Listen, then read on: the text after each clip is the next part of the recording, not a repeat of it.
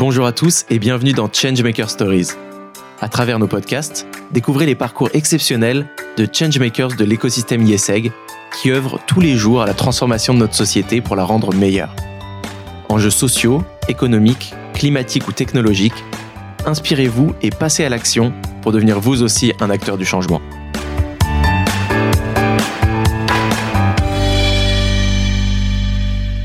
Bonjour et bienvenue sur Changemaker Stories. On accueille aujourd'hui Basile et Lucas, les fondateurs de Mentiones Co-Living. C'est bon, je le prononce bien? C'est ça, bien, parfait. Euh, restez bien jusqu'au bout. On va parler d'immobilier. Je crois que c'est une des premières fois sur le podcast, de l'origine du co-living, de, de colocation ou co-living intergénérationnel. Et surtout, si ce podcast vous plaît, pensez à laisser une note, un commentaire sur Apple Podcast, Spotify ou la plateforme d'écoute euh, votre préféré. C'est hyper important pour euh, améliorer le référencement et qu'il soit le plus connu possible. Euh, bah, écoute, pour démarrer, est-ce que Basile, je peux te proposer de te présenter? Bah, Bonjour à tous, je m'appelle Basile UV, j'ai 26 ans, je suis un ancien ISEG, euh, promo 2019, euh, dans lequel j'ai fait un master entrepreneuriat. Et j'ai lancé avec mon ami euh, Lucas ici présent une boîte qui s'appelle Mansiones Co-Living, qui propose des maisons partagées intergénérationnelles euh, sous le modèle du co-living, donc résidence avec euh, service, résidence principale avec service. Très bien. Qu'est-ce que tu as fait avant euh, Mansiones avant Mansiones, j'ai fait mon parcours d'étudiant classique, pas mal de stages. Je savais que je voulais m'orienter vers des petites structures, donc des, des startups. J'ai fait deux startups, l'une dans le dans la mobilité urbaine et la seconde dans la hum, dans la tech liée à la forêt. Donc rien à voir, mais des toutes petites structures. Euh, et ce parcours-là m'a permis en fait euh, à côté de découvrir le co-living comme euh, habitat. Euh, parce que j'habitais dans un co-living en Belgique quand j'ai fait mon stage à l'étranger. Et c'est comme ça que j'ai découvert cette forme de, de, de, de, colocation professionnelle super intéressante, avec une communauté assez incroyable. C'était en 2019. Et je suis rentré en France avec euh, l'idée euh, ferme d'arriver un jour à monter euh, ce genre de ce genre de, de business. Donc voilà, c'est c'est mes stages un peu par extension qui m'ont qui m'ont fait découvrir ce qui a permis de, de, de lancer cette boîte aujourd'hui. Très bien. Lucas, j'ai vu que tu avais travaillé chez Coabs, c'est ça? Exactement. Tu peux nous parler un peu de, de ce qu'ils font, de ce que tu as fait euh, là-bas? Bien sûr, avec plaisir. Euh, donc en fait, j'y étais exactement en même temps que Basile habitait en Belgique. Donc lui habitait dans une maison en co-living. Moi, j'y habitais et j'y travaillais également. Donc chez Coabs, c'était en 2019. Euh, et chez eux, j'étais en stage de property management. Donc le property management, c'est vraiment toute la partie gestion quotidienne euh, du secteur immobilier finalement. Euh, mais qui est d'autant plus importante dans le milieu du co-living, parce que forcément, faire vivre 10, 15, 20, voire plus de personnes euh, dans une seule maison, ça implique forcément une gestion importante, euh, à la fois au niveau de la maintenance des maisons, des services qui sont proposés aussi avec le co-living, en fonction des entreprises, notamment Coab, il y a beaucoup de services qui peuvent être proposés, activités, entretien, ménage, etc. Donc, euh, donc beaucoup de gestion de tout ça et bien sûr la gestion des incidents parce 20 dans une maison, euh, il y a des petites choses qui cassent à droite à gauche. Donc, euh, donc pour que le produit en fait reste en état et que la promesse d'une entreprise de co-living comme Coabs ou euh, comme Mansiones aujourd'hui soit tenue, euh, le property management est particulièrement important. Très bien. Donc le co-living, c'est a priori comme une coloc, souvent avec un peu plus de monde et surtout du service qui est, qui est ajouté à, à cette expérience. Vous, vous proposez chez Mansiones du co-living intergénérationnel, donc vous faites travailler des, enfin vous faites vivre pardon des personnes euh, de d'âges différents dans ces maisons, alors qu'habituellement dans une coloc ou, ou un co-living, on a quand même une, une forme d'harmonie sur les euh, sur le sur l'âge des personnes, euh, souvent des, des étudiants ou des jeunes actifs d'ailleurs sur, sur ces, ces, ces, types de produits. Euh, est-ce que c'est quoi le c'est quoi le co-living intergénérationnel? Euh, Est-ce que vous pouvez nous en dire un peu plus sur euh, d'où ça vient, depuis quand ça existe? Si vous êtes les, si vous êtes les premiers à faire ça ah, Malheureusement, on n'est pas les premiers à le faire. Euh, le co-living, si on veut le définir simplement, c'est une colocation qui est gérée par un professionnel. C'est pas euh, Pierre-Paul et Jacques qui ont pris un appart et qui se sont mis trois chambres et qui, qui, décident de vivre ensemble et qui s'organisent pour vivre dedans.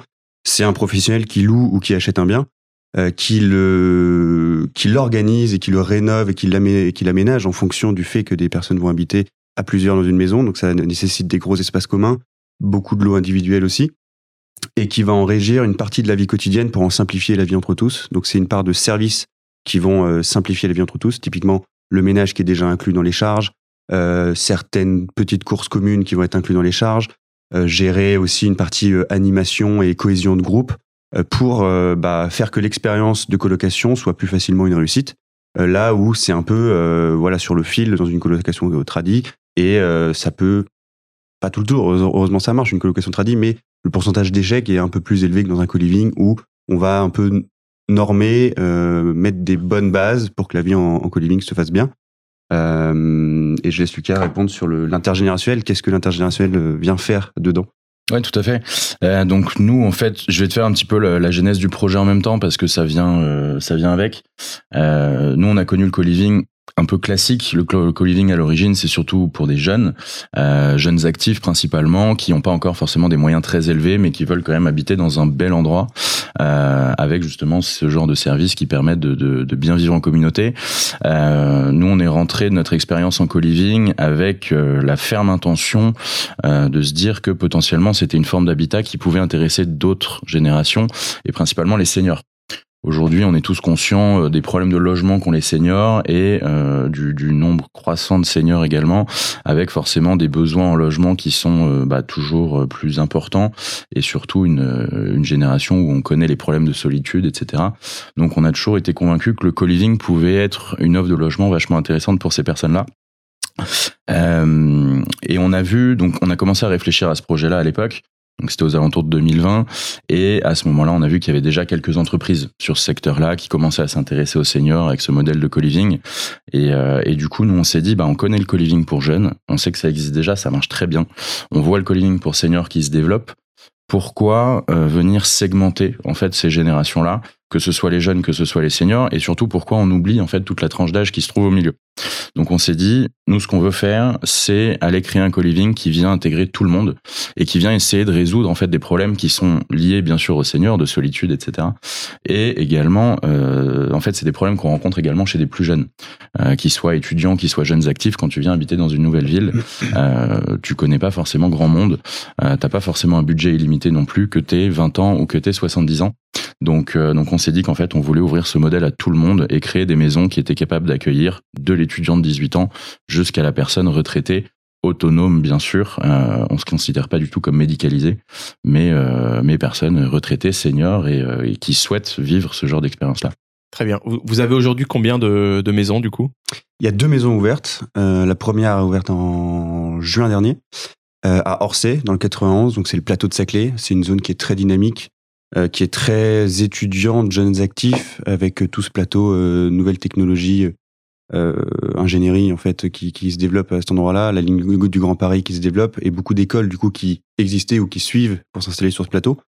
Et euh, donc c'est une maison qui est euh, voilà qui, qui, attire beaucoup de, de, de, jeunes et mais aussi la population tradie. Euh, il y a du, du des gens d'âge médian, euh, il y a des gens seniors aussi. Donc c'est vraiment parfait pour nous. Excusez-moi.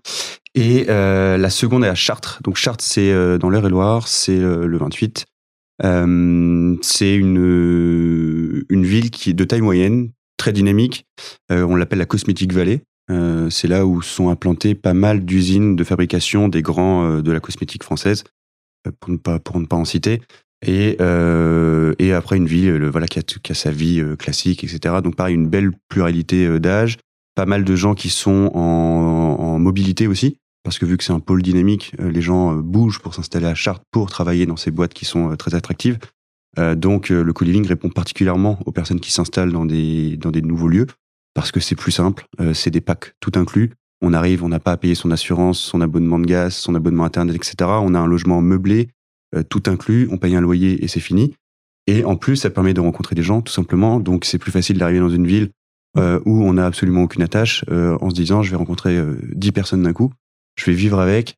Euh, je serai peut-être pas ami avec les 10, mais euh, voilà, j'en aurai peut-être 5 qui seront euh, des bonnes connaissances et deux qui vont devenir des super euh, bras droits, on va dire. Et donc ça simplifie vachement l'installation. Quoi. Quel âge a votre plus jeune locataire et quel âge a votre plus vieux locataire? C'est simple, aujourd'hui c'est 18-68. Ok. Donc le range est, est très très large. Ans. Ouais. C'est ça? Non, 40 ans. Non, 50 ans. 50, 50 ans. Ouais, 50 ans. 50. On a 50 ans de, de différence. L'âge, moyen, c'est aux alentours des 36, 37 ans dans les deux maisons. Donc on est exactement euh, au centre. Euh, la maison d'Orsay est un peu plus, euh, un peu plus de différence. En fait, on a beaucoup de jeunes et beaucoup de, de, de enfin, et des seniors. Et donc en fait, il y a une sorte de gap entre 30 et 49 entre 30 et 49, on a personne. Donc voilà, on a toute une proportion en dessous de 30 et après on a 49, 68, 68, 68. Et Chart, c'est un peu mieux euh, réparti. Ça va de 20 à 65. Et là, on a vraiment toutes les catégories d'âge. Euh, donc c'est du de l'étudiant au jeune actif, le trentenaire, euh, deux quarantenaires et les plus de 60, 60 ans qu'on considère comme étant nos seniors et qui étaient voilà le, but de ce projet aussi. On comprend du coup l'intérêt des bah, pour les seniors de pour lutter contre l'isolement, pour les pour les jeunes peut-être pour profiter d'un logement euh, tout tout compris, trouver découvrir de apprendre à connaître des nouvelles personnes dans une nouvelle ville s'ils changent etc. c'est c'est moins une évidence peut-être pour la, la, catégorie bah, médiane à savoir 30 40 ans qui qui sont quels sont les profils que vous accueillez euh, que vous, que vous sur, dans les maisons euh, qui, ont 30-40 euh, ans? Aujourd'hui, les profils qu'on accueille dans, donc principalement à Chartres, justement sur ces profils-là, euh, ça va être pas mal de profils où en fait c'est des gens qui doivent déménager pour leur travail, euh, qui ont une vie de famille ou qui ont déjà peut-être un appartement, qui sont peut-être déjà propriétaires, euh, mais dans une autre ville et qui pour leur travail ou pour leur activité viennent euh, du coup à Orsay ou à Chartres euh, et qui du, coup ils vivent principalement la semaine euh, dans leur cas, donc ils ont leur vie week-end dans leur famille, dans leur ville d'origine et leur vie en co-living la semaine et où en fait ils cherchent ce genre de logement parce que c'est des gens qui sont plutôt sociables euh, à l'origine et qui n'ont pas envie de vivre seuls. Ils arrivent dans une ville où ils n'ont pas forcément envie de euh, d'avoir à faire l'effort d'aller chercher des gens pour devenir amis, euh, mais où ils se disent que avoir déjà du monde à la maison c'est vachement agréable quand ils rentrent du boulot le soir, surtout quand c'est pour une activité qu'ils font juste la semaine avant de rentrer chez eux le week-end. Très bien. Juste pour compléter, il y a cette notion de transition sur cette tranche d'âge. On est vraiment sur la transition soit personnelle, soit professionnelle quand on est entre 30 et 50 ans, le choix du co-living se fait parce que voilà, il y a eu un pas un accident de vie, mais il y a eu un changement de vie, il y a eu un, divorce, il y a eu un déménagement euh, forcé ou non, il y a eu euh, une mobilité professionnelle, euh, une belle opportunité, et en fait, on est vraiment sur ce choix d'habitat dans une période de transition. Ça ne veut pas dire que c'est du court terme, loin de là, mais c'est une période de la vie de un an, deux ans, trois ans où les, bases ne sont plus là et on est vraiment sur un, changement assez radical de lieu ou de rythme euh, qui fait qu'on s'oriente vers du co-living pour tous les avantages qu'on a qu'on a cités avant. Très bien. Du coup, c'est quoi votre c'est quoi votre modèle? Vous achetez vous achetez des maisons, vous les rénovez? Donc c'est une activité vraiment de d'investissement immobilier finalement? Ouais, c'est le modèle qu'on a choisi pour le pour le démarrage. Euh, en fait, la raison est très très simple. on est parti avec des belles idées, beaucoup d'envie. on était euh, certains, même s'il y a très peu d'études de, marché à faire sur ce qu'on voulait faire, parce que c'est quelque chose qui, qui n'existe pas. Il y avait différentes formes de cohabitation intergénérationnelle, donc des, des, plus jeunes qui vont chez des plus seniors, mais qui s'installent chez eux. Il y avait euh, les co pour seniors, il y avait les co pour jeunes. Donc on savait que l'intergénérationnel était voilà une, quelque chose qui reliait beaucoup de choses, mais qui, qui ne pouvait pas être prouvé avant de le lancer. Et donc aller euh, voir des investisseurs avec cette belle idée sur le papier de faire cohabiter des générations qui paraît assez euh, utopiste, c'était quasiment impossible. Euh, et donc, à partir de là, devenir locataire de nos biens était euh, quasiment impossible. Faire confiance pour les deux premières était impossible.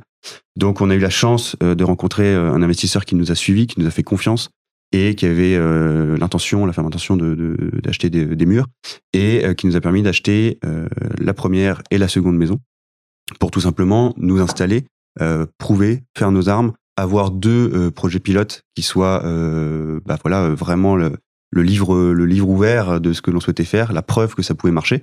Et derrière, là, on amorce cette cette phase en ce moment, être capable voilà de dire voilà on a réussi à faire ça une fois, deux fois, on a tel résultat. maintenant, on peut accélérer le développement et accélérer en étant propriétaire encore si d'autres investisseurs voilà considèrent qu'on veulent nous faire confiance, soit en devenant tout simplement gestionnaire donc locataire de nos biens pour avoir un développement plus souple euh, de l'activité.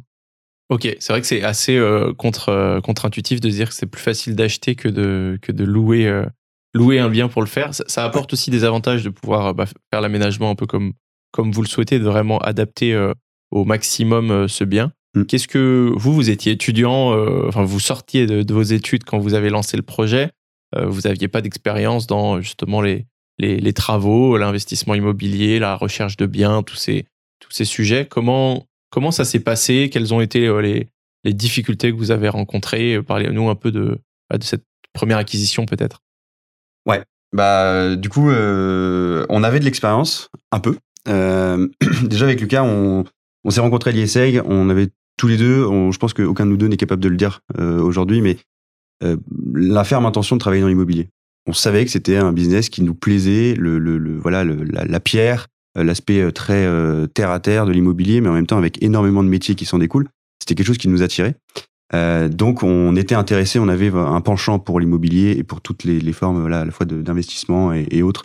Euh, donc on, savait qu'on voulait aller euh, voir ça et on a eu la chance de pouvoir faire nos armes dans une dans une boîte qui faisait de la rénovation euh, pour particuliers. Ça s'appelle un contractant général. C'est quelqu'un qui accompagne des particuliers dans la rénovation de leur résidence principale ou secondaire euh, en, leur, en les prenant par la main, en limitant le risque à quasiment zéro et en devenant une sorte de super entrepreneur de rénovation. C'était Little Worker, c'est ça Little Worker, exactement. Euh, cette, euh, cette entreprise, je l'ai rejoint après l'ISEG. C'était une belle start-up dans, dans le secteur que, que, que je souhaitais, donc j'étais vraiment très content. Et du coup, j'accompagnais des particuliers dans la mise en rénovation de leur appartement en leur créant tout simplement le cahier des charges, en leur expliquant, c'est beaucoup d'explications en fait du, du, du, projet, du pourquoi, du comment de la réno, des risques, etc. En voyant que c'était une belle opportunité, euh, le, premier truc que j'ai fait, c'est de dire à Lucas, il faut que tu viennes. Euh, on va apprendre beaucoup. Déjà, on va apprendre la rénovation, qui est le cœur et le risque de l'immobilier. Euh, maîtriser sa rénovation, c'est maîtriser une grande partie du risque. Et en plus, on va se faire un réseau qui est assez incroyable au niveau des, des exécutants euh, de rénovation. Euh, donc c'est ce qui s'est passé. Euh, Lucas m'a rejoint et on a travaillé conjointement pendant moi presque deux ans et lui un an et demi dans cette entreprise. Donc c'est vraiment ça qui nous a permis de d'apprendre tout simplement. Et au moment où on a voulu se lancer, la partie acquisition, on a été aidé par un de nos, nos, nos co-associés qui qui gère des agences IMO, qui, qui possède des agences IMO. Donc cette partie-là a été pas risquée entre guillemets. Euh, la partie euh, investissement, c'est le quatrième associé qui nous a euh, limité le risque, qui nous a permis d'investir. ce quatrième associé qui est mon père. Et la partie rénovation, aménagement et le produit co-living, c'est Lucas et moi-même qui nous, on, s'en est chargé. On avait les entrepreneurs, la méthode, la capacité de suivre les travaux et la volonté et on va dire le, goût esthétique, surtout Lucas, de d'aménager nos biens quoi. Très bien. Donc ouais, dans le cœur même euh, de l'organisation et de la création de votre société, c'est déjà une société intergénérationnelle dans les associés. Exactement. De 26 à 60... 62 61 Ouais, 62. C'est beau, super. C'est c'est intéressant qu'il y ait cette euh, cette logique en tout cas. Ouais, bah c'est aussi ça qui nous permet en fait de d'aller dans ce sens-là. Nous-mêmes, en étant capables de gérer une entreprise entre nous, euh, parce que ça fait maintenant plus d'un an et demi qu'on travaille là-dessus, être capable de travailler ensemble, de manière intergénérationnelle, c'est aussi être capable de retransmettre ça derrière euh, à, à, des locataires, tout simplement. Dans, en parlant de ces locataires, est-ce que vous avez des, des histoires, que ce soit des, des anecdotes, que ce soit de, drôles, euh, ou que ce soit des problèmes ou des, ou des super entraides qu'on puisse faire entre locataires? Voilà, quels, quels sont les, les retours que vous avez de vos, vos locataires aujourd'hui? Aujourd'hui, on a des super, euh, on a des super retours. Euh, ça fait relativement peu de temps en fait que les maisons sont complètes. Euh, la première, donc enfin les deux finalement sont à peu près complète depuis le mois de septembre. Donc ça fait deux mois et demi, trois mois qu'ils vivent ensemble maintenant. Euh, donc euh, commence à y avoir quelques anecdotes effectivement. Au niveau des choses sympas, euh, on voit tout simplement que déjà entre eux, ils s'organisent un paquet de petites soirées à thème. Euh, on a vu récemment Halloween euh, qui est passé par là où ils sont organisés une petite soirée. Ils ont entièrement des, enfin pas déguisé mais redécoré la maison avec des toiles d'araignée partout, des citrouilles dans tous les sens, etc. Donc ça c'est des choses vachement sympas qu'on voit déjà se faire entre les locataires, sans même que nous on vienne euh, y mettre d'initiative, ce qu'on fait aussi à côté. Euh, au niveau des choses, euh, tu parlais de l'entraide. Ça, je trouve que c'est quelque chose qui est vachement intéressant. C'est un sujet hyper hyper intéressant de notre côté parce que effectivement l'entraide, euh, dans un projet intergénérationnel, c'est quelque chose qui peut intéresser beaucoup. Et effectivement, on a vu pas mal de situations comme ça où on avait euh, une locataire que je ne citerai pas, mais qui est un peu plus senior, donc qui a 68 ans, euh, qui a eu quelques petits pépins de santé, rien de grave, mais qui faisait des genres de, de malaise et qui avait besoin d'aller à l'hôpital aller à l'hôpital. Parfois, on n'a pas rendez-vous à l'heure qu'on veut. Donc là, c'était à 5 heures du matin, euh, à une heure de route en bus. Euh, donc pas évident. Et surtout, quand on est tout seul euh, et qu'on a tendance à faire des malaises, bah, y aller seul, c'est quand même pas évident. Donc, d'un grand élan de solidarité, il y a plusieurs jeunes de 18 ans de la maison qui se sont réveillés à 4h30 du mat avant d'aller en cours pour pouvoir accompagner cette personne-là à l'hôpital, s'assurer qu'elle était bien arrivée, qu'elle n'avait pas fait de malaise dans le bus, pour qu'elle puisse tout simplement assister à son rendez-vous. Et derrière, il y a un autre des locataires qui est un peu plus âgé, qui avait une voiture, qui allait la récupérer à la sortie de son rendez-vous. Donc, c'est des petites choses de la vie mais qui, famille, enfin, qui finalement euh, n'arrive pas normalement dans un logement classique. Si on va demander à son voisin de l'emmener à l'hôpital, une chance, il y a une chance sur deux que le voisin refuse. Euh, ouais, 9 sur 10. Voire, euh, voire beaucoup plus. Euh, donc là, effectivement, on a vu déjà dans un, un court laps de temps euh, des choses comme ça arriver. Ça, c'est un exemple parmi d'autres. Mais on voit effectivement que l'entraide qu'on espérait ouais. arrive bien. C'était le but du projet, c'était un peu le modèle rêvé, un peu la pub intergénérationnelle du, du voilà du, du, petit jeune qui aide la personne un peu plus senior sur un peu plein de santé. Bon, c'est le cas un peu grave. Ça aurait pu être sur autre chose, évidemment, quelque chose de plus jovial. Mais euh, là, c'était ça, et ça faisait plaisir en fait d'avoir l'impression d'avoir réussi de ce côté-là. Et ça marche aussi dans l'autre sens, euh, parce qu'il y a une, de, une des colocataires, euh, du coup plus senior, qui est fan de yoga et euh, qui s'organise euh, des cours de yoga dans la maison. C'est-à-dire qu'il pousse toutes les tables, ils se mettent dans le salon et euh, ils ont euh, une petite une petite séance de, je sais pas si on appelle ça une séance ou un cours j'avoue je suis pas expert en yoga mais euh, une séance ou un cours de yoga pendant une, demi-heure 45 minutes. Et tous les enfin la plupart des des, des, des jeunes ils sont enfin je parle des plus jeunes on en a quatre qui sont étudiants dans la maison sur 10 ils sont en période de partiel et ils sont dans des, des études qui sont assez poussées. On a de médecine on a du central euh, donc c'est des voilà des grosses écoles avec des grosses échéances et surtout beaucoup de beaucoup d'enjeux. Donc des niveaux de stress qui sont assez élevés et elle les aide à euh, redescendre un peu euh, les chakras, à se remettre un peu droit dans le droit dans le viseur et à, être dans de bonnes conditions tout simplement pour pour travailler en réduisant le stress avec le yoga. Donc en fait, on a vraiment les deux exemples dans cette maison d'avoir des plein de petites choses. Et encore, ça c'est que ce qu'on voit. Donc, euh, on va dire qu'on voit le top de l'iceberg. J'espère qu'il y a encore plein d'autres choses dont on n'est pas au courant et on sera peut-être jamais au courant, sauf si on le demande, qui sont euh, très cool dans les deux sens. Super. Bah, écoutez, merci pour euh, ce témoignage. Je trouve ça génial de réussir à associer à la fois un secteur assez capitaliste qui est l'investissement immobilier, tout en apportant un, impact assez assez fort socialement. si, si, qu'est-ce qu'on peut vous souhaiter pour les trois à cinq prochaines années? Quels sont les, plans de développement? Bah, sur les plans de développement, je pense que c'est assez simple. C'est dans un premier temps d'ouvrir un maximum de maisons pour accueillir un maximum de gens. Euh, on a déjà euh, quelques beaux projets en cours dont on peut pas encore parler officiellement, mais, euh, mais déjà de belles choses. Donc dans un premier temps, accueillir de plus en plus de locataires dans de plus en plus de maisons et, euh, et puis pourquoi pas aller découvrir d'autres villes. Exactement. C'est vrai que, en fait, on peut en parler. Hein. Il y a déjà la troisième qui est en, cours, qui est en route. Euh, on, on, on, vise une, une, ouverture premier semestre 2023. Euh, donc voilà, on est déjà sûr d'en ouvrir euh, encore parce que c'est vraiment le, le, le but. Euh, pour nous, c'est un. On va parler business parce qu'évidemment il y a cette partie euh, dont, on, dont, on, a parlé, l'intergénérationnel, etc. Mais malheureusement, on n'est pas une association. On a besoin d'à terme pouvoir se, se payer. Aujourd'hui, on est des on est des chômeurs créateurs d'entreprise. Donc c'est un statut qui existe, qui est absolument parfait pour nous parce qu'on est euh, droit euh, vis-à-vis du chômage et ça nous permet de lancer notre activité sans se rémunérer. Euh, pour pouvoir se rémunérer, on donc en janvier 2024, à peu près à la fin de notre mmh. échéance de chômage, euh, on aura besoin d'à peu près quatre maisons ouvertes. Euh, donc en fait, notre but pour 2023, c'est d'ouvrir la 2, enfin la 3 et la 4. Et à partir de là, on pourra se payer un salaire décent qui équivaut à peu près à notre chômage. Donc ça nous va très bien. Euh, et derrière, bah, tout simplement, ouais, j'ai envie de dire, continuer ce développement, euh, faire un produit encore plus quali, peut-être des maisons encore plus plus jolies, qui proposent encore plus de choses. On vise des belles maisons, des belles maisons de maître, mais peut-être qu'avec plus de moyens, on pourra faire encore mieux.